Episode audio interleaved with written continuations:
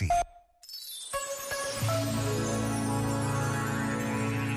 Não precisamos de um carro nem de um bilhete de avião para nos pormos a caminho de Belém.